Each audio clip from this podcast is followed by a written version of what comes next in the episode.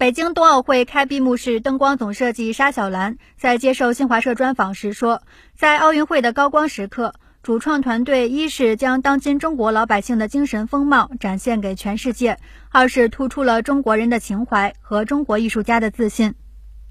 北京冬奥会开闭幕式灯光总设计沙小兰，从半年前一直到现在，一直都感受到新的期待，因为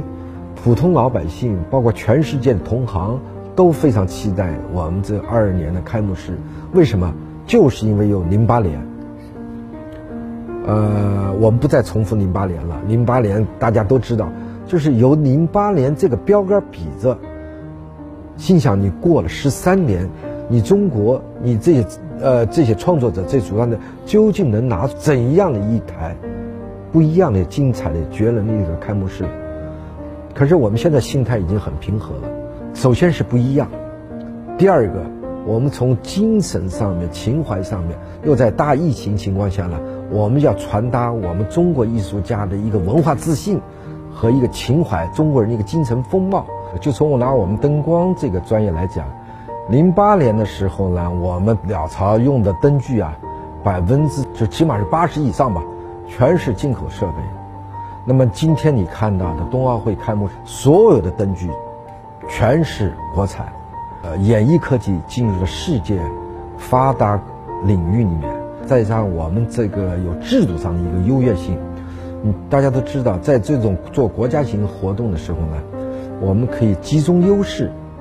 集中我们的制度上优势啊，调集最先进的技术和兵力来做这个事情。所以这些年来呢，我们的演艺科技呢得到了长足的进展。就是中国艺术家这种从创意到技术一种自信，已经体现在我们这些国事大事活动当中了。因为我们做出来的东西拿出来给展示在全世界面前，已经得到了众口好评。它只是技术上的一个精彩，那么创意上面，呃，创意上面呢有想法。这个综合在一块，它是最精彩的一个开幕式。奥运会是一个被聚焦高光时刻。我们作为，呃，这些主创团队来讲，我们只是想把当今中国老百姓的精神风貌展现给全世界面前，这是第一个。第二个，我们中国人的情怀，我们的一种艺术家的自信，我们说的就是。更团结，一起向未来。特别是疫情之下，我们希望就是全世界共同面对这个疫情之后，我们共同生活在同一个地球下面。我们要有环保的理念，我们要有互助的这个这个精神，共同面对这个疫情。我们人类历史就是在不断战胜灾难过程中，一步一步往前走的。新华社记者北京报道。